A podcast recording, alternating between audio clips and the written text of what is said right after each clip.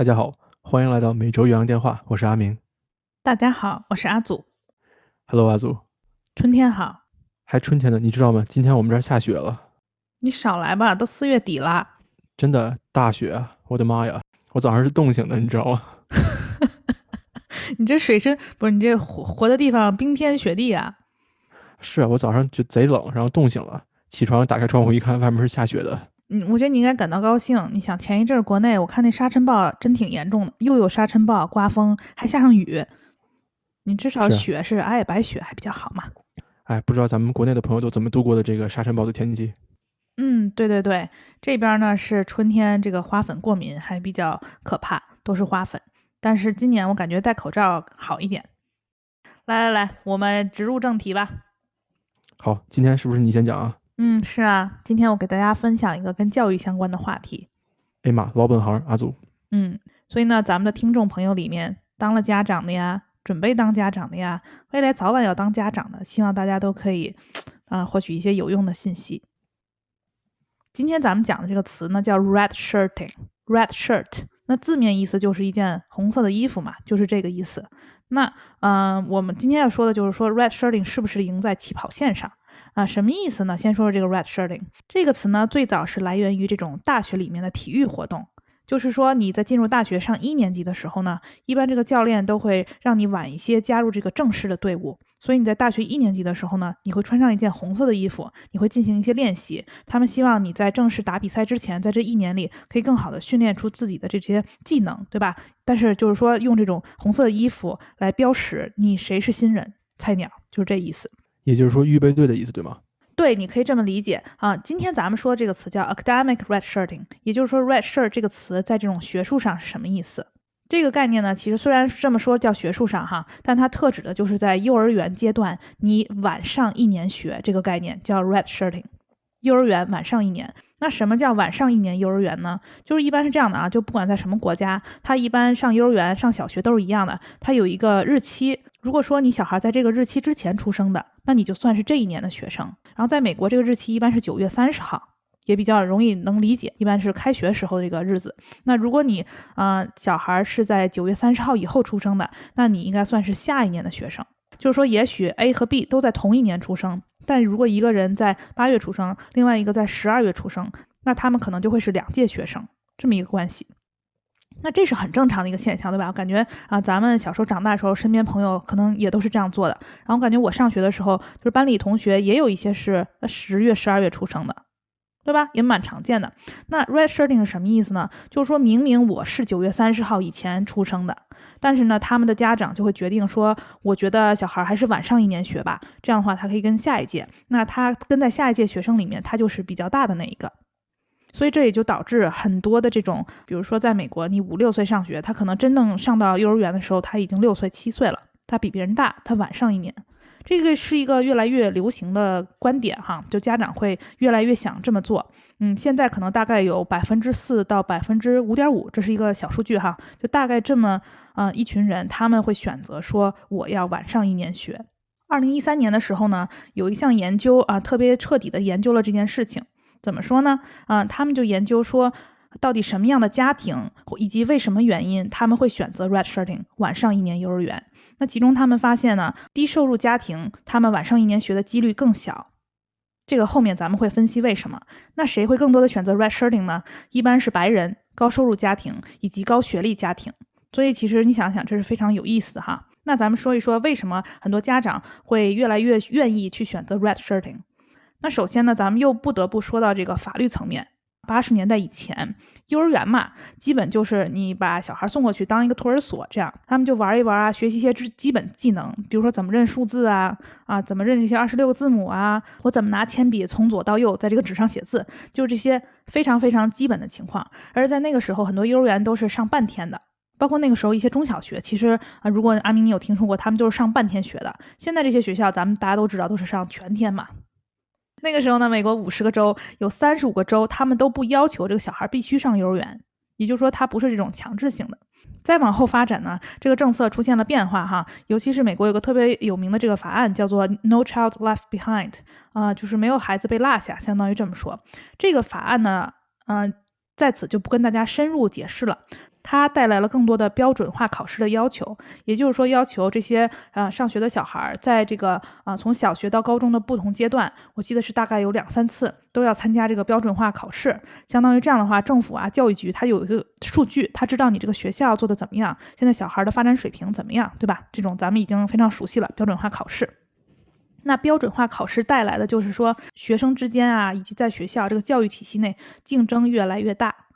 那你想想，作为家长嘛，谁不希望自己的小孩发展的好，是人中龙凤呢？对吧？就算不是人中龙龙凤，你可能也不希望他在班里当那个垫底的学生。这个时候，就是很多家长会慢慢的、更多的开始考虑什么叫 red shirting，对吧？他认为说，哎，那这个小孩既然有以后有这么多的竞争，那我希望他尽可能，嗯，有多一些时间进行准备。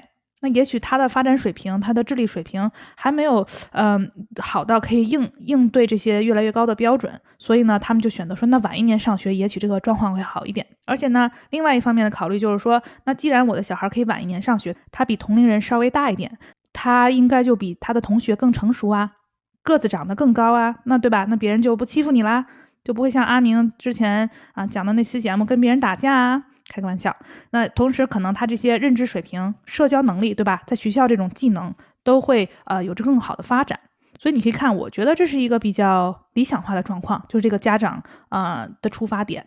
对，我觉得这些家长他说的确实是很有道理嘛。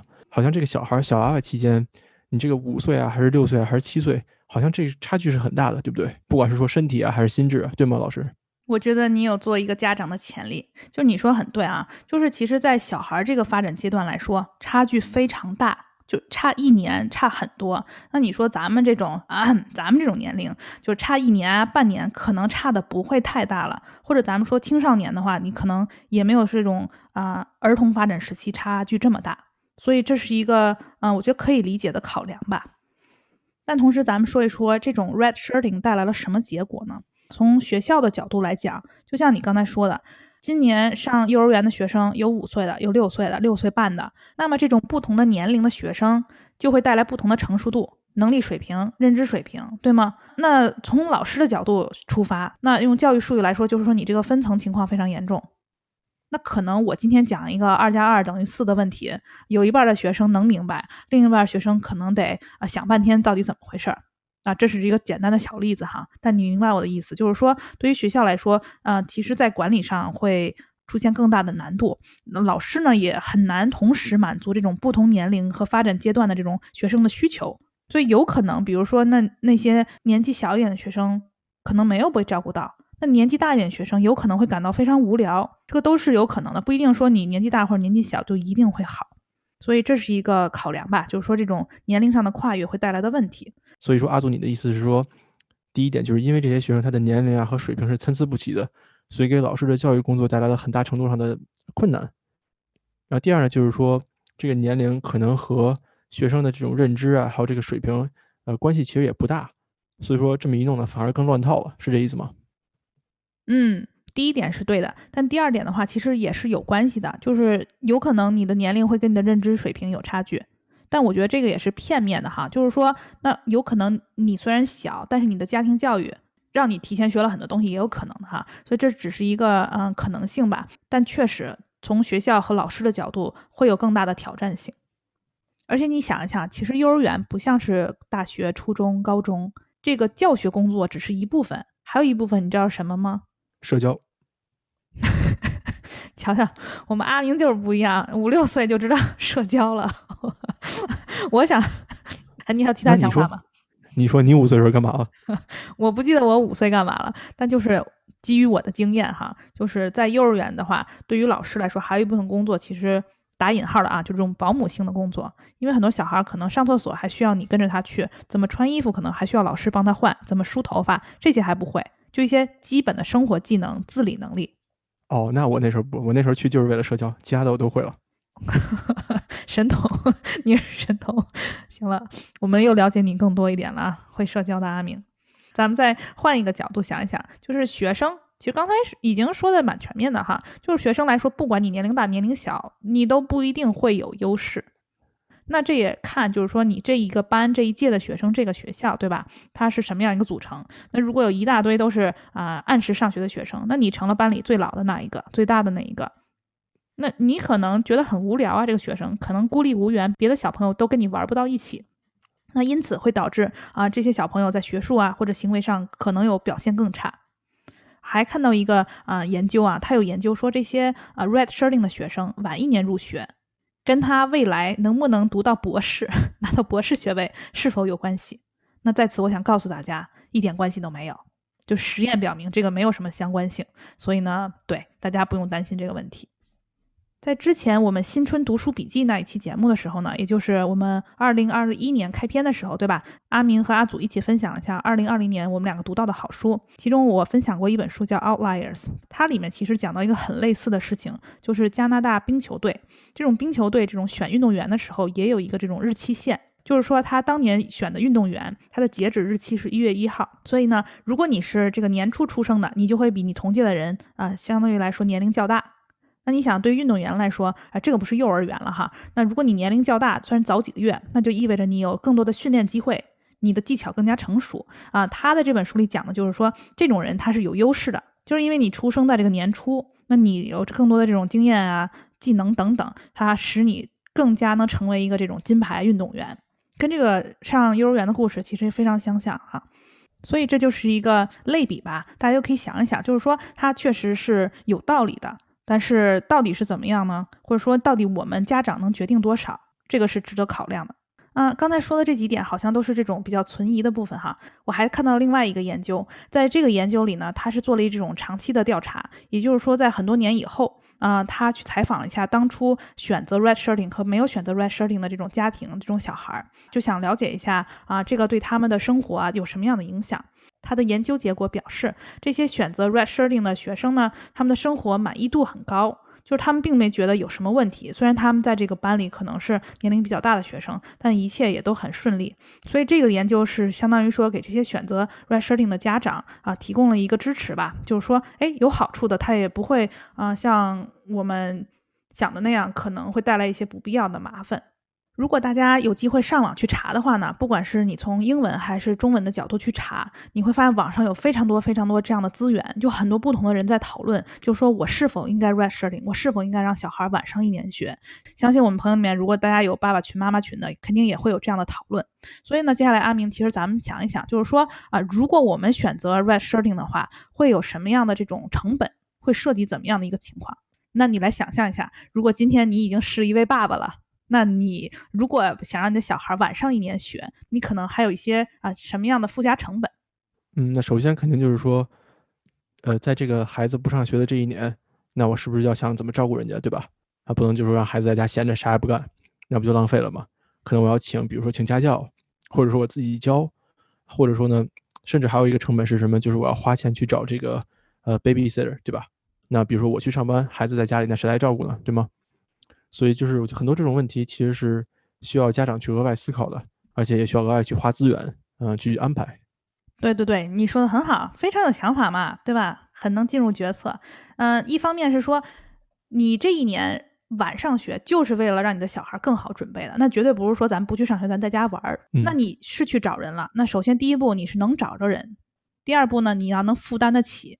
现在大家其实也都知道，不管你在啊美国呀，还是在国内，这种。费用是非常高的，从一个保姆到这种家教、这种教育机构的托儿所啊，这种早教班等等，这种费用都不菲吧？我可以这么说。那你行，你有钱，你找到人了，你选择了一个合适的机构，那接下来你要好好考虑，就是说你给他提供这些教育、这些照顾是不是高质量的，是不是值得的？那如果跟你把他啊放到幼儿园来比的话，你能保证你这个选择就是更好的吗？而是否这样的话，你就真的能给他准备好了？我觉得这个都是大家要思考的问题，然后再想一想，我在一开头给大家啊的这个数据，这也就是为什么，就是说在这些选择 red shirting 的家庭里面，更多的是高收入群体、白人群体，那他们在这个社会资源上有着更大的优势，所以他们才有这样的机会。嗯，对。那相比较那些稍微贫困一点、稍微穷一点的人，他们可能没有这个机会。那孩子不上学，在家也就是闲着，对吧？是呢。而且你想，这是幼儿园五六岁的小朋友啊。他可不是说你十几岁我可以把你一个人扔在家里，他一定要有人照顾。而且你想那些低收入群体，很多家长可能一天都要打三份工、两份工这样，而他不可能说把他小孩带去他的环境。那如果你是一个高知分子，对吧？你是个白领，没准你还能把小孩带去你的这个公司。而且现在咱们都知道，其实很多大厂，它一个呃吸引员工的卖点就是说，哎，我这儿有这个 daycare，我这个托儿所，相当于。嗯，对，确实是这样的，就是我可以把孩子带来上班，然后孩子还有人照顾，这样的话还能省一笔钱。而且我相信这些大厂请来照顾的人，可能也是质素比较高的。嗯，对。所以这是一个我觉得大家要思考的成本问题，时间成本、金钱成本，还有质量等等。那阿祖，你说到这个晚上学的问题哈，我其实还有一个想法跟你分享一下。作为老师哈，你说这个小孩晚上学一年，是不是也就等于说进入社会晚一年，对吗？对呀，而且你想想，我们之前还讨论过这个暑期打工的问题，对吧？在这个人生阶段，你后面有很多除了上学以外，你要打工，你要申请大学，你要工作。嗯，对，像比如说在我这个行业嘛，搞编程的人，对吧？其实说差一年的工作经验，其实差距是很大的，可能差一年就相当于人家比你高一级，或者说人家是你的经理，是你的 manager，你不是。所以说就是在幼儿园的时候，在早期咱们损失一年，说后来能补上，但其实如果你晚一年的话，你可能步步都会晚一年。这也就是为什么咱们刚才说这一年你晚上学了，你要投入什么样的成本和努力，才能让这一年真正值得？我觉得，如果说你这一年过得非常值得，那完全没问题。我还有一个小想法哈，就是我觉得这一年咱们说的是幼儿园晚一年。如果说这个小孩咱们考虑，比如说十五岁或者十八岁的时候，咱们这个呃一个特别流行的概念叫这种间隔年嘛，gap year。如果是这个话，我觉得可能效果更大一点。对我来说，因为当你啊。长大了以后呢，第一，你有更多的想法，你可能更知道自己要做什么。那你花这一年，不管是你想啊做一些你想做的工作，去旅行也好，长一些见识，你的头脑已经比较成熟了，对吧？所以说，我觉得这种东西可能你的更有效率。但是作为一个五六岁的小孩，你进行的这种学习和锻炼活动，我感觉这种效率可能稍差一点啊。如果这么相比来说的话，对，这是另外一个小想法。最后我想说的呢，对于一个小朋友的发展，其实有非常多。一个一个的步骤，一个一个的阶段，从幼儿园、小学到中学，后面有还有大学，对吧？大学以后还要考虑说啊，我是否要工作，还是继续进修？这种很多不同的阶段，其实都是在累积性质的积累，决定这样的一个小孩会成为一个什么样的人，他以后会做些什么。所以，嗯，我是比较认同哈，就刚才我说这个。二零一三年关于 red shirting 这项研究，就是说家长其实可以稍微稍微放松一些，就是你知道你做的是一部分，但还有很多部分是不一定是你可以决定的。red shirting 是你为小孩决定的，他到底要什么时候上学，但长大了以后他交什么朋友，他做什么样的暑期工作，他想学什么样的专业，对吧？他和什么样的人交朋友，这个都是他自己的选择，所以每一步其实都很重要。嗯，我觉得阿祖老师说的特别好哈，对我们这些。未来可能当父母的人非常有启发。对对对，大家可以先幻想一下这个场景。同时呢，当然站着说话不腰疼了哈，就是咱们现在并没有为人父母，所以是从一个比较旁观的角度来讲这个问题的。如果我们听众朋友们有什么其他想法，也欢迎和我们交流。嗯，关于教育类的节目呢，其实阿祖也经常做，所以欢迎大家回顾我们的第十六期啊。十六期讲的是在大学录取中这个校友子女的这种加成情况。我们的节目呢，在 Spotify。Apple Podcast、喜马拉雅还有微信上都有，大家可以来搜一下。如果大家想直接和我们联系呢，也可以在喜马拉雅和微信上留言，或者发送 email 到每周鸳鸯电话全拼 @gmail.com。也希望大家可以给我们点赞、留言、评论，也就是我们说的一键三连啦。这样大家也可以更好的帮助我们宣传节目，让更多人听到我们的声音和优质的内容。刚才说了这么多哈，大家先别走啊，我们后面还有一段没说完呢，大家可以继续收听。精彩马上就来。好。嗯，那下面呢是我的分享。我们的 EP 呢，每期呢是有两段节目的。我和阿祖呢都会各自分享一个故事给大家，所以大家一定要全听完再走。我这次给大家准备的故事呢，也和犯罪呢稍微靠一点边，但实际上也有一些关于美国社会的讨论哈。首先给大家介绍两个人哈，阿祖。嗯，在美国的加州呢，有一对夫妇，这对夫妇的名字叫什么呢？丈夫叫做托马斯·浩克斯 （Thomas Hawks），妻子呢叫做杰西·浩克斯 （Jackie Hawks）。这两个人呢是一对退休的老夫妻，丈夫托马斯退休之前呢是一名警察和健身教练。这个杰西的工作呢我其实没有查到，他可能就是一位全职的家庭主妇哈。这个故事呢发生在二零零四年，在那个时候呢，丈夫托马斯是五十七岁，妻子杰西呢是四十七岁。啊，这对夫妇可能在年轻的时候呢攒钱攒的比较好啊，生活比较幸福，没有什么金钱上的担忧。他俩呢拥有一艘很大的游艇，这对夫妻退休以后呢就一直住在游艇上。你想想看，这种感觉是吧？看风景很惬意，对吧？所以他们没有房子吗？这就是他们的居所。嗯，对，睡在游艇上，然后呢上岸去买东西，很特别哦。是的，有情调。在二零零四年的时候呢，托马斯和杰西就决定卖掉了这艘游艇。那为什么呢？因为首先哈是他们觉得说，哎，咱们住了这么长时间了，可能是想回到陆地上定居了。第二呢，就是他们的小孙子出生了，他们呢也想说啊，帮助这个孩子们照顾一下自己的孙子。于是呢，他们就放出了一个出售游艇的广告。没想到哈，广告一播出就上人了。来看游艇的是一对年轻的夫妻。这对年轻的夫妻呢，丈夫名字叫做斯凯勒·迪利昂 （Skyler d 利昂），当时是二十五岁；妻子呢叫做詹妮弗·迪利昂，那个时候是二十二岁。在这对夫妻来看游艇的时候呢，本来托马斯和杰西是有点怀疑的。为什么呢？因为美国这个游艇哈，它其实是一个非常昂贵的东西，它不是所有人都能买得起的。很明显，我我是买不起哈，我没有游艇。但是呢，我给大家查了一下，游艇大概需要多少钱？嗯，总体来说，小一点的游艇呢，大概是几十万美元这个样子的；大一点、好一点的呢，可能就需要几百万美元了。也就是说，一艘游艇的价格呢，差不多和房子一样贵。嗯，而且游艇也是需要加油的，还涉及油费。除了加油以外，你还要停游艇。嗯，就是我见过这种游艇俱乐部嘛，就是说你肯定作为一个你要必须加入他的会员，你不可能说随便停靠在那里，对吧？就是还有很多其他附加成本，包括维修啊、维护啊。嗯，对。那么这对老夫妇托马斯和杰西他们的游艇当时标价是多少钱呢？是四十三万五千美元。呃，他们标出了这个价格，所以说呢，在当这两名年轻的夫妻斯凯勒和詹妮弗来看游艇的时候呢，托马斯和杰西就觉得不太靠谱，怕他们是骗子。为什么呢？因为说，哎。这两个年轻人，一个二十五岁，一个二十二岁，他们在这个年龄段好像不应该有这种钱，对吧？这个根本就不是一般人一年两年的工资可以达到的呀。对呀，这是一栋房子的价格嘛，对不对？嗯，而且说真的，这种游艇真的是一个有钱人，就是比较，那不是中产了，我觉得是比中产以上才可以拥有的。所以说啊，托马斯和杰西就觉得说，哎，这一对夫妻看着也不像很有钱的样子，他们买游艇干啥呢？是不是骗子？呃，为了减轻托马斯的怀疑呢？年轻夫妇中的这个丈夫斯凯勒，他就对托马斯说：“说自己呢是在这个电影行业工作的，偶尔呢还会做演员，所以攒下了很多钱。除了他说的这些以外呢，当时这个年轻的妻子詹妮弗还怀有身孕，也就是说是这个年轻的丈夫斯凯勒带着他自己怀孕的妻子来看游艇的。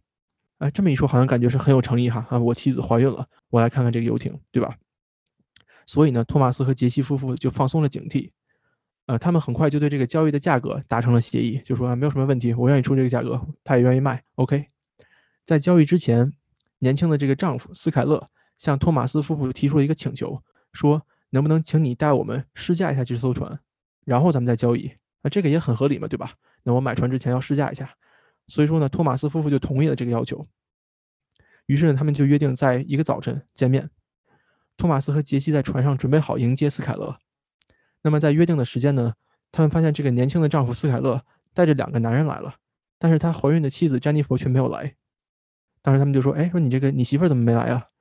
斯凯勒说呢：“说这两个男人哈是我的会计，负责这个金钱的运作。自己的妻子怀孕，因为身体不适也没有来。那么这个老夫妇托马斯和杰西就觉得说啊，那也挺合理的啊。虽然说有一些怀疑哈，也没有做过多的询问。那么这五个人呢就一起出海了。当时天气非常好。”一开始还非常顺利，等到游艇来到一片无人的海域的时候呢，船上的这三个男人就突然掏枪对托马斯和杰西发起了攻击。啊，最后的结果呢，就是他们在制服了托马斯和杰西以后呢，强迫杰西签了这个游艇转让的合同。随后呢，这三个男人就是这个年轻的丈夫带着他的两个所谓的会计，这三个男人把托马斯和杰西的手和脚用绳子绑起来，用黑布把他们的眼睛蒙上，然后呢，把这个游艇的锚缠在他们的腿上。随后把两个人推进大海，在做完这一系列事情以后呢，斯凯勒带着他所谓的两个会计就回到了岸上。从那天之后呢，就再也没有人见过老夫妇托马斯还有杰西了。在他们的家人报警之后呢，警察去调查了，就是说那天最后见过托马斯和杰西的这个斯凯勒·迪利昂，就是这个年轻的丈夫。问斯凯勒他怎么说的呢？说哦，我买了船，签了合同以后就走了。那我怎么能知道这两个老夫妇去了哪里呢？对吧？但是呢，因为这个斯凯勒他本人其实是有犯罪历史的，而且警方也就知道这个人他根本不可能有钱买游艇，于是呢就对他加紧了调查。最后呢，当时被斯凯勒带上船的这两个男子，就是两个同犯哈，这两个人之中的一个人呢，迫于警察审问的压力，转做了污点证人，指认了斯凯勒，并且交代了那天在船上到底发生了什么。最后呢，警察对斯凯勒和他怀孕的妻子詹妮弗以及其他几名涉案人员呢，都进行了公诉和审判。在法庭审判的过程中，斯凯勒被判处了死刑，他的妻子詹妮弗被判了两个无期徒刑。阿明，什么叫两个无期徒刑啊？呃，两个无期徒刑的意思呢，就是说这个人犯的两项罪，呃，每一项罪都判了一个无期徒刑，所以他才获得了两个无期徒刑。这个肯定不可能说让他服完刑的，对吗？但是两个无期徒刑它有什么效果呢？就比如说哈，如果我只有一个无期徒刑的话，那可能到后来，比如说法律改了呀，或者我去上诉了，有可能这个无期徒刑就可以变成保释。但如果你有两个无期徒刑的话呢，呃，那你就对吧？你就要先保释一个，再保释另一个，那这个人出狱的机会呢就变得更小了。也就是说，在事实上，可能这个服刑是服不完的，但是呢，在法律上，嗯，这样做是有必要的。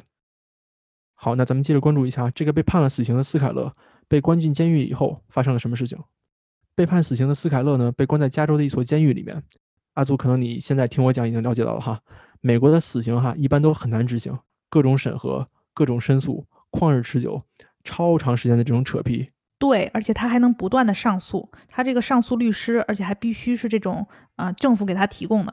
所以说呢，被判了死刑以后，这个实施暴行的斯凯勒就一直被关在监狱里面。但是呢，在监狱里面哈，他也不老实，他开始作妖了。怎么作的妖呢？他经常做一些非常奇怪的事情，啊，包括一些自残行为啊。那么监狱呢，也要经常对他进行医疗服务和心理疏导。啊，怎么说呢？就比如说他是吧，把自己的手拉破了呀，或者用头撞墙啊。受了伤以后，那监狱当然是要给他提供这些医疗服务了。这个在咱们上一周的 mini 里面其实也有提到，就是从这种人道主义的考量，对吧？我们还要把这个人照顾好。那据报道，他为什么要做这些事情呢？斯凯勒做出这些行为，哈，他自己说是因为他对自己的性别认知产生了冲突。那么他是一个男人，结过婚，有过孩子，但是呢，因为有性别认知的冲突，他一直想变性成为女人，甚至呢，在他的杀人案辩护的时候。他的律师也就声称说，他杀人是为了挣钱支付自己的变性手术。当然，这个就人们觉得他这是胡扯淡哈，因为在犯案之前呢，这个斯凯勒就生活奢侈，欠了很多债。呃，虽然说这个是胡扯淡，但是他这个人有性别认知的冲突，想变成女人，那这件事情呢确实是真的。那么他在监狱里面呢，对自己的自残行为呢，也是有这个方面的问题的。这个斯凯勒在监狱里面作妖，呃，想变性，想从男人变成女人。最后的结果是什么呢？是，呃，加州这个政府还真的给他钱，给他做了这个变性手术。那么现在在监狱里面的这个斯凯勒，其实已经是一个女囚犯了，她不是男囚犯了。这么理解的话，他的牢房也是从男牢房换到了女牢房，我猜。呃，对呀，你说对了。那我是个女犯人，我也觉得好奇怪呀。对，那我下面提个问题哈，大家也想想哈，你说这个监狱给斯凯勒做的这个手术是谁给的钱呢？因为大家知道哈，美国的这个手术，尤其是这种特别复杂的变性手术啊，等等等等，它是非常昂贵的，对吧？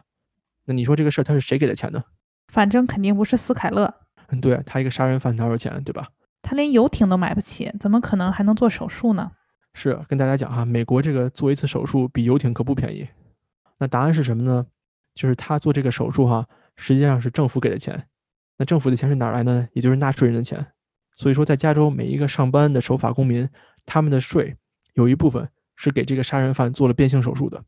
那为什么会这样呢？是因为美国的宪法就要求哈，说不可以忽视囚犯的医疗需求。那这个囚犯也就包括死刑犯。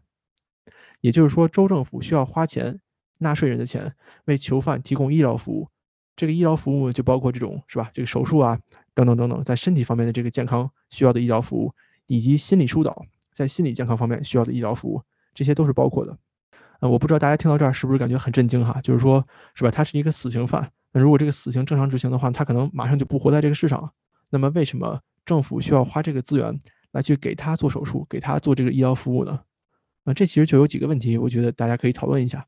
那第一个问题呢，也是争议比较大的一个问题，就是说，在美国这个监狱系统里面，囚犯需要医疗服务啊，这个是对的。那给囚犯提供医疗服务，这个也没有错。但是变性手术是否是 medically necessary，也就是说在医疗上是不是必须的呢？这个在美国是有很大争议的啊，这是第一个问题啊。那第二个问题呢，就是美国的纳税人是否应该为这些囚犯买单啊？这个是怎么说呢？杰西·浩克斯他的母亲就说：说我的女儿没有能够做自己想做的事情，那为什么杀害他的斯凯勒可以用纳税人的钱去做他想做的事情呢？为什么不能直接给他执行死刑呢？还有一位认识受害者托马斯的警察，他是怎么说的呢？说这些杀人犯抢夺了别人的生存权利，那么他们呢就不应该受到人们政治正确的对待。那政治正确是什么？在这里面就说的是哈，要支持人家做这个变性手术呀，要对这个死刑犯提供这种医疗关怀啊，等等等等。所以你看阿祖，这个是不是在道德和法律上都是一个非常困难的问题？嗯，对，我觉得很难说去评判说他是对还是不对，或者同意还不同意，对吧？那虽然他在监狱里，他也是个人。那他人要吃饭，要吃喝拉撒，他还有其他的这种情况。那只要他一天没有被执行，你不可能说像咱们电视电影里看到那样哈，说他是死刑犯了，所以我们就对他撒手不管了，这都不可能的，好难啊，我觉得。那我呢就在网上搜了一下相关的这些评论呀，还有一些内容啊，我发现呢，怎么说呢，这个主流媒体的意见哈，还是比较偏向于说这个人权呀，还有这种自由等等等等，也就是说对这个事情还是支持的。啊，这就要回到咱们说的这个美国主流价值观里面这个道德灯塔呀，还有政治正确的倾向。你看一下这些言论，就说言论他选择去同情什么人，呃，选择去反对什么人啊，这个其实对大家民众的思想是很有是很有影响力的。那么呢，在我看到的这些言论里面呢，绝大多数都是支持要给这个斯凯勒做手术的。为什么？因为这是是吧，道德正确嘛，政治正确，对吧？但是呢，很多时候呢，他们就忽略了这些受害人他们的体会和他们的发声。那可能我觉得，在很多的时候呢，有一些人他追求这种道德的这种制高点，他就忽略一些别人的痛苦经历。这个是我看到这些言论以后的一些感受。嗯，总结一下哈，其实这就是一个不对等，就是说我失去生命，他难道不是人权吗？那你如果让别人失去了生命，你是否要付出代价？这不是一个大家会明文说出来的事情，但是，呃，在各种宗教以及文化里面，都会有一种叫因果轮回，对吧？当然是你在不同的宗教和文化中，它有不同的说法和体现。但这种因果轮回，总之是你要去还的。那你让别人失去了这种人权，那同时你还要求有更多的人权，就是这种不对等感，我觉得是让人最最困惑的地方。对，我觉得阿祖说的特别好，就这种不对等感啊，确实是让人非常困惑，非常不知道该怎么做的时候。人在左手边呢，你有这个受害者的人权，对吗？但你在右手边呢，又有这个囚犯呀、死刑犯等等等等，他们在没有受刑之前，他们也需要有一些自己的权利。所以说是一个非常困难、一个非常非常让人纠结的话题吧。那我觉得可能美国这个社会也没有找到一个很好的这种答案。太难了，因为当一个受害人他失去生命、受到侵害的时候，这件事情不是有任何法律可以帮你决定的。就是这个施害人，他直接很可能在很短的时间内就决定了你生命或者你身体健康的这种来来去去。但是呢，如果你是一个刑犯，你却受到了这种法律的制裁也好，或者换种说法，那他就是被保护了起来呀。就说法律不会让你马上立即就去偿还这件事情的。所以，哎，这个社会就是这样运作的，好难哦。哎，所以我今天跟大家分享这个事情呢，也是因为我在看到了这个新闻以后呢。震撼非常大，呃，让我觉得也很纠结。其实，在美国社会上有很多这种让人很纠结、让人很困惑的议题。那我觉得可能大家不一定需要获得答案，但是需要了解，这个可能会对大家理解美国社会呢有更多的帮助。其实我在新闻上也看到过一些类似的报道，就是说这些啊纳税人吧，他们会去质疑，就是说我们这些税到底用在了什么地方。我不太清楚说这个到底是怎么运作的哈，当然肯定都是有一个预算，但预算会投入这种公共设施的不同方面，有一些可能是你眼睛可以见到的公园儿，或者你门口的路被修了，这个灯路灯多了起来，这是你能看见的。但是到底是什么配比用在了什么地方，我也不知道这个是不是一个公开透明的信息。但确实新闻里经常会看到，就是人们在讨论，就是很多纳税人会觉得，就是说，嗯，我交这么高的税，但是他真正的是，呃。返还于我了嘛，对吗？其实咱们在这个本地商业那一期节目也提到过类似的事件。本地商业嘛，就是说这样的话，你可能会啊肉眼可见的返还给你，跟你比较相关。但我觉得监狱这种事情吧，嗯，第一个是你可能看不见。对吧？你不知道监狱里面到底什么情况。第二呢，大家会想，就是说，那监狱这个人，比如说他提高了我这个区域的犯罪率，他让我的小孩在外面玩耍的风险提高了，但是我还要把我的这些税投入到他们的身上，那从他们的角度考虑，就是这合适吗？说到这点哈，我再补充一点，就是美国的这个监狱系统和这个司法系统呢，呃，在大家看起来可能还觉得哎挺挺合理的，是吧？挺完美的，但实际上呢？在这边的社会，有很多人都对这个司法系统和监狱系统提出了很大的质疑。啊，这个话题呢，咱们以后可以找机会再讨论一下。好了，那今天呢，咱们就说这么多吧。啊，谢谢大家对我们的关注。欢迎大家在 Spotify、Apple Podcast、微信平台和喜马拉雅找到我们。阿明和阿祖，谢谢大家的支持，咱们下周再见，拜拜。拜。